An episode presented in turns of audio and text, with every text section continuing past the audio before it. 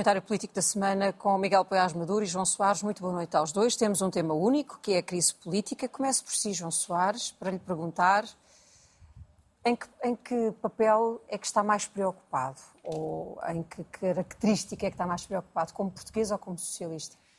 Bem, eu estou preocupado como português porque nós estamos, de alguma medida, a perder uma das últimas grandes oportunidades que temos tido. Quer dizer, estamos com um contexto. Tínhamos um contexto que era totalmente favorável ao exercício de um poder democrático num quadro de maioria absoluta parlamentar. Tínhamos um homem extremamente experiente à frente eh, da equipa governativa. Tínhamos acesso a meios que vinham da, da, da União Europeia como nunca tivemos e havia objetivos estratégicos que estavam definidos com clareza e com os quais eu me identifico. Uhum. E de repente, por uma sucessão de coisinhas, eh, umas mais coisinhas, outras mais coisonas, acabámos por cair numa situação que é absolutamente lamentável e que, eu, e que me entristece profundamente como português e também como socialista, como é óbvio. Porque eu acho que quer dizer, o mérito do que se conseguiu até aqui era em larga medida do PS e da equipa governativa liderada por António Costa, que tem sido, foi até há poucos dias, o estagiário do Partido Socialista. Agora vai ser substituído. E, portanto, é pena que não tenhamos sido capazes de. E é uma responsabilidade de todos. Eu não vou para aquela, para aquela velha teoria portuguesa que quer dizer a culpa foi dele. Não, a culpa também é minha. Eu também sou dirigente do Partido Socialista eu não, eu não largo os meus amigos, eh, seja em que circunstâncias for. Uh, João, estamos em tempo de presunção total de inocência para todos estes arguídos, mas uh, de que forma é que mais um caso destes deve fazer o PS refletir? Olha, eu tive, dei-me ao trabalho de ler uh, aquele documento inicial do Ministério Público, que eram, salvo erro, 80 páginas. Sim. Li com uma pessoa amiga que é especializada naquela área e de facto não encontrei ali nada de minimamente consistente em relação a nenhum dos arguídos. E muito menos em relação ao Primeiro-Ministro. Quer dizer, já nem falo dos aspectos caricatos que começaram a surgir hoje, que são lamentáveis para o nosso Ministério Público e para a Justiça Portuguesa. Quer dizer, é, é, os erros nos nomes, é, os decretos-leis que não são, ou os despachos que não são os que são referidos, etc. Eu acho que isto é lamentável. E, e, acho mesmo que, em termos de procedimentos, tenho alguma formação jurídica. Fiquei vacinado pela, pela presença naquela faculdade prestigiada, que é a Faculdade de Direito de Lisboa, onde, aliás, fui contemporâneo do, do Presidente da República, que foi, era, o, era o mais brilhante aluno do meu curso, honra seja por isso. Mas, eh, quer dizer, acho que há aqui coisas que são lamentáveis. Lamentáveis, não deviam ter sido feitas assim não se informa um primeiro-ministro de, de, uma coisa, de uma situação deste tipo, através de uma nota do gabinete de imprensa da Procuradoria-Geral da República. Eu, eu, já não fui contemporâneo da senhora Procuradora-Geral, mas conheci, conheço bem familiares chegados, etc. Que, aliás, dos tempos do movimento estudantil, acho isto lamentável, sinceramente. E respeito muito a Justiça, respeito muito a Procuradoria-Geral da República, mas há limites para tudo e não podemos dar este espetáculo e, sobretudo, ter a noção de que, com isto, estamos a pôr em causa talvez uma das mais importantes, e vou-me calar, é mais interessante ouvir o seu professor do que ouvir-me a mim, uma das mais importantes mais-valias que o, que o António Costa conseguiu, que é a mais-valia no quadro europeu. Ainda hoje a Teresa de Sousa diz isso num artigo do público. É talvez uma das mais importantes mais-valias. Ele era uma voz respeitada no quadro do Conselho Europeu e, e, no quadro europeu das instituições europeias e teve influência real em questões muito substantivas que têm a ver com as questões financeiras, têm a ver com a solidariedade com a imigração e com a guerra na Ucrânia. Atenção, este governo passou por muitas com o Presidente. A primeira grande asneira, e eu também o disse aqui, foi abrir um, um quo com o Presidente da República, que era completamente inútil. Aquele ministro, ainda ministro, devia ter saído logo. Mas pronto, não digo Mas, mas pensa que isso teve algum peso neste, neste desfecho? As coisas contribuem todas. Nós sabemos como é que são as relações entre as pessoas e eu não creio que... Que ainda por cima havia todas as condições para que se entendessem bem, entenderam-se bem. Esse era talvez um dos contributos interessantes que eles tinham dado para o funcionamento do nosso sistema político. Nunca tínhamos assistido a um presidente de boas relações com o governo no seu segundo mandato. Isso foi um capital também, foi para, foi para, para a água, de, enfim, pelo menos que regue aí alguns campos, em algum lado. Miguel, este Primeiro-Ministro costumava dizer à Justiça o que é da Justiça, à política o que é da política. Quando olhamos para aquela declaração de ontem uh, feita ao país, percebemos que ele, embora tivesse dito e repetido que respeita a Justiça, um, aquela foi uma, uma crítica profunda ao processo que deu origem a esta queda do governo. Foi um momento um pouco insólito, eh, eu acho, ontem. Um, e foi algo insólito porque um primeiro-ministro convocar uma conferência de imprensa para as 8 da noite no Palácio de São Bento normalmente é para falar de algo novo, excepcional e que diz respeito ao país. E, e, é e porque o primeiro-ministro não quis assumir que estava a fazer uma crítica à justiça, o discurso pareceu, um, em certa medida, surreal. Porque se nós eh, tomarmos como boas as indicações do Primeiro-Ministro, que ele não está a pronunciar sobre o que se passa na Justiça, então o discurso é convocar uma conferência de imprensa com aquele significado para falar sobre a importância do investimento externo e ter políticas de atração do investimento externo. Não faz sentido. Eh, se, por outro lado, nós interpretarmos o discurso como procurando justificar certas práticas eh, que alegadamente serão aquelas que estarão a ser investigadas no processo, e eu não sei, nem posso, nem, nem todos podemos Sim. saber sobre essa matéria, então aí eu acho que a iniciativa do Primeiro-Ministro é, é, grave porque seria uma forma de interferência. Sobretudo porque ele o faz usando as funções. Convoca essa conferência de imprensa enquanto Primeiro-Ministro em São Bento. Um, eu compreendo uh, a dificuldade e, e, quase o trauma que o Primeiro-Ministro está a viver e não deve ser fácil. Uh, acho que ele tem uma responsabilidade política. Devo dizer que eh, eu não conheço pessoalmente o Primeiro-Ministro, mas sinceramente, daquilo que vejo externamente, parece-me, não parece que seja alguém que venhamos a descobrir qualquer tipo de responsabilidade criminal do ponto de vista dele. Não me parece todo. Nem seguramente ouvi até agora nada que, do meu ponto de vista, indique que ele possa ter qualquer tipo de responsabilidade criminal.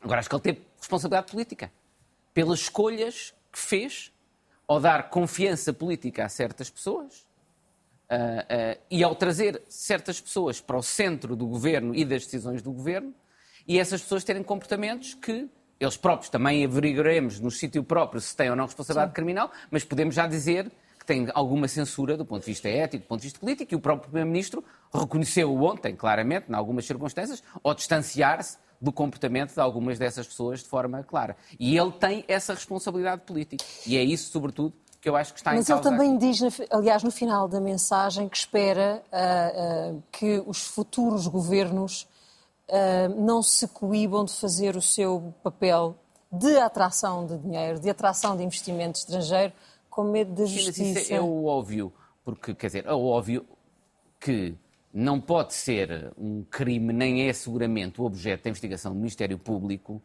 uh, um, o, o, governo ter uma uh, atitude proativa de atração de investimento externo e de facilitar o investimento externo. O que o Ministério Público está seguramente a investigar é se eh, essa facilitação do investimento externo favoreceu alguns investidores relativamente a outros investidores. Ou seja, se alguns membros do governo ou pessoas próximas do governo terão facilitado mais a alguns do que ao comum dos cidadãos. Eu não sei se é o caso, não podemos saber se é, se é o caso.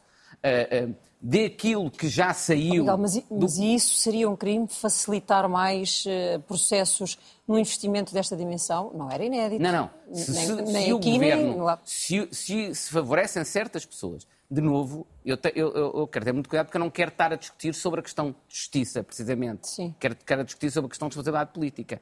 Mas o que eu digo é, do ponto de vista jurídico, o que o Ministério Público terá de provar é que, por exemplo, certas pessoas tiveram uma facilitação maior dos seus processos de investimento pela sua proximidade e pela proximidade que conseguiram a determinados ministros ou membros do governo. Isso sim é um crime, desde logo a tráfico de influências, claramente. Sim. Se há membros do governo ou pessoas que não sendo membros do governo dizem que favorecem ou vão apenas, basta, é o crime de tráfico de influências, vão apenas agir no sentido de facilitar e de agilizar certos processos, forma favorecida a essas, a essas pessoas, favorecendo essas pessoas relativamente a outros potenciais investidores, ou a qualquer um de nós que também gostaria de investir ou ter qualquer tipo de relação com a administração, isso é um crime. Mas eu não sei se é isso que se passou. Não podemos saber se é isso que passou. Não temos dado ainda, dados ainda para saber se é isso que passou e eu não me quero pronunciar sobre isso. Não é? Portanto, eu não uhum. posso pronunciar sobre isso, porque isso, isso os tribunais, em termos, em tempos próprios, irão apurar. Nós, há, há, há, há elementos que saem do processo que nos permitem fazer juízos de outra natureza, quer do comportamento do Ministério Público, quer dizer, se eu também sou crítico da forma como o Ministério Público comunicou, isso não tem a ver com o conteúdo do processo. Tem a ver com a comunicação. Acho que comunicou de forma inapropriada eh, uhum. naquele caso. Pois acho que há algumas justificações para aquilo e poderíamos falar sobre isso, mas, mas, mas acho que comunicou de forma inapropriada. Tal como, entretanto, também já saíram dados que me permitem, por exemplo, censurar o chefe de gabinete, porque é inaceitável que alguém tenha, e o próprio Primeiro-Ministro disse, Sim. montantes em numerário daquele valor, e muito menos em, em, em, em, São Bento. Portanto, mas isso são juízos éticos, políticos, que são aqueles que nós podemos fazer nesta fase. Eu, sobre o tema da justiça, não sei o suficiente para me poder pronunciar. A pergunta é a mesma para os dois. Concordam com a forma como Marcelo Rebelo de Sousa deu seguimento a este caso ou pensam que podia ter havido outra solução que poupasse o governo, o eu, país a eleições? Eu compreendo o que o Presidente da República procurou fazer. Acho que ele deveria, seguramente, dar, ao nível da dissolução, tempo ao Partido Socialista, desde logo, hum, porque o país necessita disso, necessita uhum. de duas alternativas, e, portanto, para o Partido Socialista uh, tratar do processo de sucessão da sua liderança, acho que errou, do meu ponto de vista, e pode até trazer problemas constitucionais, ao deixar o governo numa situação de limbo, basicamente, em que é uma espécie do gato de Schroeder, em que é, está vivo e morto, que é o paradoxo do gato que está vivo e morto ao mesmo tempo. Este governo está vivo e morto. O, o Presidente da República, na prática, aceitou a demissão do governo, mas arranjou um artifício para não retirar daí a conclusão de que o governo está em gestão. E, portanto, parece que o Governo, ao mesmo tempo, está em plenitude de funções, o que levou ao problema, por exemplo, da ida do Ministro João Galamba, com todo o ruído que daí resulta, e depois o problema, para o próprio Ministro, para o Primeiro-Ministro e, e, para o Governo. O que, o que, levou ao problema da leitura feita e das críticas ao Primeiro-Ministro sobre ele ter feito a intervenção ontem e tê-la feito de São Bento, como se fosse um Primeiro-Ministro em plenitude de funções. Porque juridicamente ele ainda o é, mas politicamente não é. Politicamente está ferido de morte porque o próprio Presidente da República declarou que já tinha aceito essa admissão. Aliás, o meu número, só para sim, já agora, já agora concluir, o meu número é sobre isso mesmo, porque é o número sobre a Constituição, o artigo 168, número 5 da Constituição, que diz, após a sua admissão, o Governo limitar-se-á à prática dos atos estritamente necessários para assegurar a gestão dos negócios públicos. De forma a permitir a aprovação do orçamento, o Presidente da República, no fundo, suspendeu, encontrou uma forma de contornar esta norma constitucional. Veremos o que é que o Tribunal Constitucional, se houver fiscalização sucessiva, irá dizer mais tarde.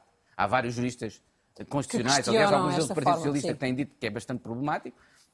Mas uh, uh, veremos o que o Tribunal Constitucional irá dizer. O que eu acho é que politicamente revelou-se que foi um erro. Compreendo o objetivo do Presidente da República tentar salvar a Constituição, mas veio criar esta situação de limbo quanto ao Estatuto do Governo, que, do meu ponto de vista, está a ser problemático para o Primeiro-Ministro, para o Governo, para o país, para todos. Eu compreendo a posição do Presidente da República e mais identifico-me com a solução que ele adotou, partindo do princípio que ele não estava disponível para convidar de novo o Partido Socialista para indicar alguém que pudesse vir a exercer as funções de Primeiro-Ministro.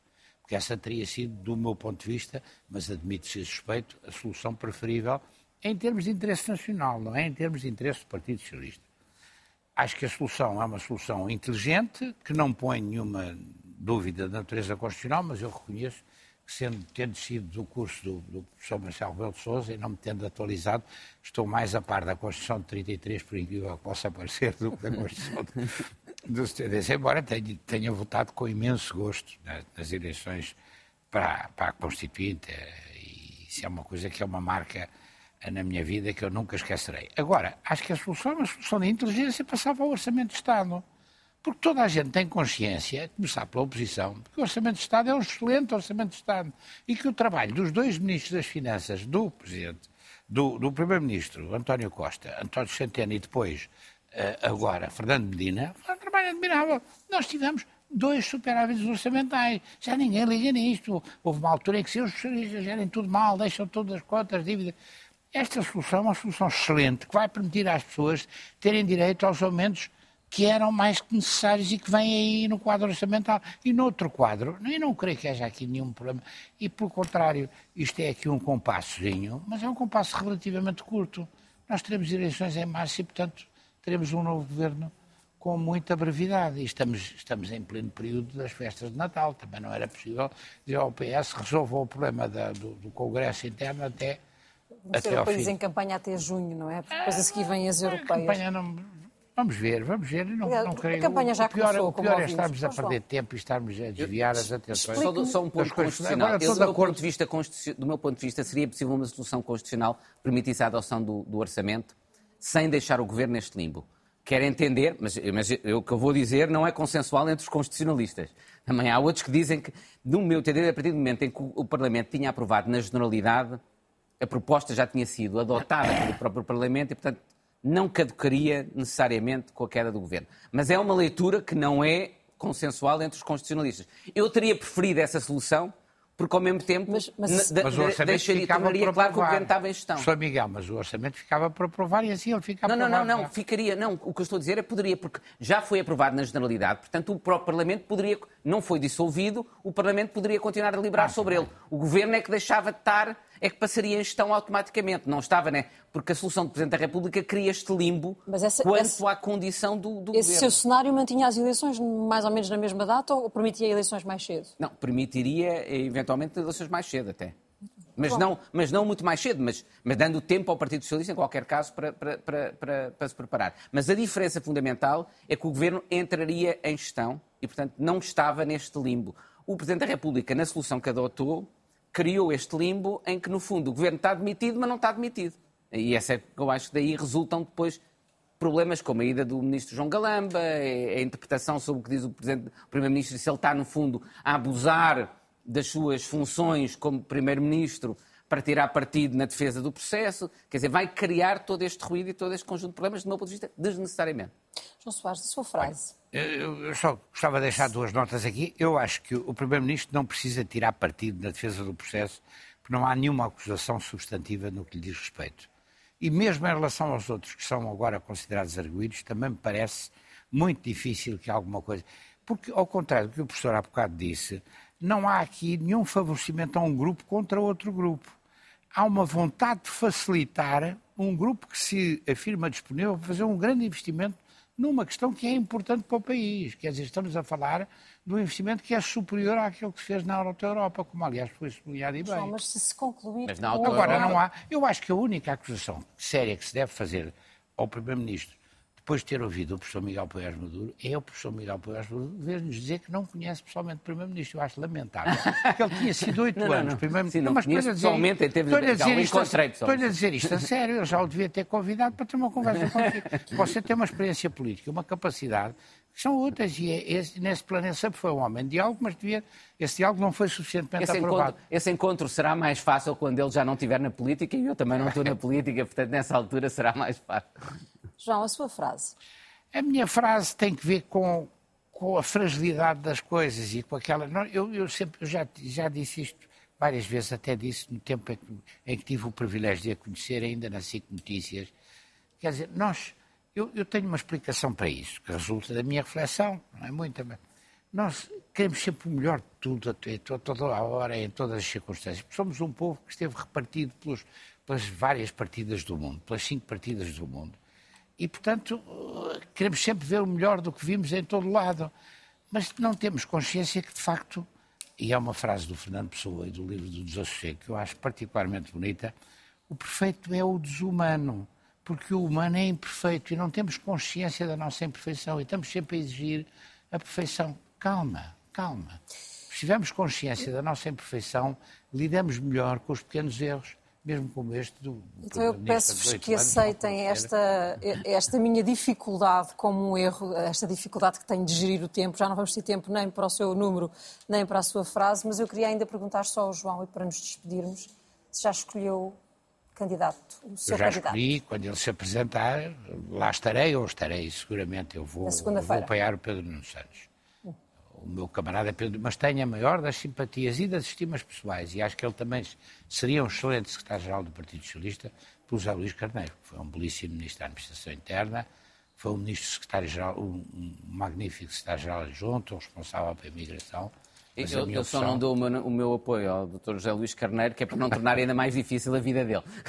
A morte não, política de António Costa é, é uma notícia exagerada. Como? A morte política de António Costa é uma não, notícia claro exagerada. sim, claro que é exagerada. Todas as mortes políticas são exageradas. Há algo que nós sabemos ao longo de muitos anos é isso. Miguel Poiás Maduro e João Soares, muito obrigado aos dois. Boa noite.